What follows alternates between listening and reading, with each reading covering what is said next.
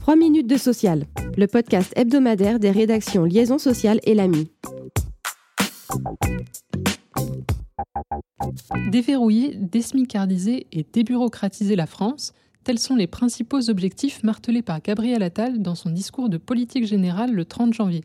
Devant les députés, le nouveau Premier ministre a présenté sa feuille de route pour les prochains mois en s'appuyant principalement sur les orientations données par le président de la République le 16 janvier dernier. En matière sociale, l'acte 2 de la réforme du travail, annoncé au printemps, est finalement repoussé après l'été. Au menu, supprimer et simplifier les normes, en particulier pour les TPE et les PME, ou encore permettre de négocier davantage au niveau de l'entreprise. L'expérimentation du RSA conditionnée à 15 heures d'activité sera généralisée d'ici la fin de l'année. Gabriel Attal proposera par ailleurs la suppression de l'allocation de solidarité spécifique versée aux demandeurs d'emploi en fin de droit, qui basculerait vers le RSA. Quant à la réforme de l'aide médicale d'État promise par Elisabeth Borne, elle sera menée avant l'été et par voie réglementaire, et non via un projet de loi, à défaut de majorité à l'Assemblée nationale pour le camp présidentiel. Clivante, maintes fois remaniée, largement censurée par le Conseil constitutionnel, la loi immigration a malgré tout été promulguée par le chef de l'État le 26 janvier. Que retenir de ce texte?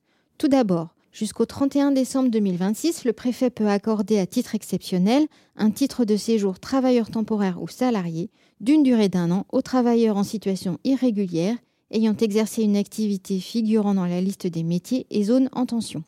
La loi réforme également le passeport talent. Les trois titres de séjour actuellement destinés à des salariés qualifiés sont fusionnés en un seul titre dénommé Talent salarié qualifié. Côté sanctions, la contribution spéciale due par l'employeur pour chaque travailleur étranger non autorisé à travailler est remplacée par une amende administrative. Son montant maximal est fixé à 5000 fois le taux horaire du minimum garanti. En parallèle, le montant maximal de l'amende pénale, prévu en cas d'emploi d'un étranger non muni du titre l'autorisant à exercer une activité salariée en France, est doublé. Enfin, notons que le durcissement des conditions d'accès à certaines prestations sociales a été invalidé par le Conseil constitutionnel.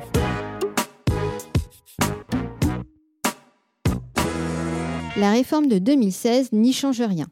Lorsqu'un salarié est déclaré inapte, l'employeur reste tenu de recommencer à lui verser sa rémunération un mois après l'avis d'inaptitude, dès lors qu'il ne l'a ni reclassé ni licencié dans l'intervalle, et ce, peu importe qu'un recours ait été introduit contre cet avis.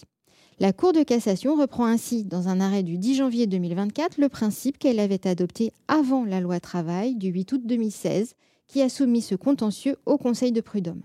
L'exercice du recours contre la déclaration d'inaptitude ne suspend en effet pas le délai d'un mois imparti à l'employeur pour reprendre le versement du salaire. Dans cette affaire, l'avis d'inaptitude émis par le médecin du travail avait été validé après plus de huit mois à l'issue d'une expertise du médecin inspecteur ordonnée par les juges prud'homaux. L'employeur n'ayant ni reclassé ni licencié le salarié sans pour autant le payer, il a été condamné à lui verser plus de 49 000 euros de rappel de salaire.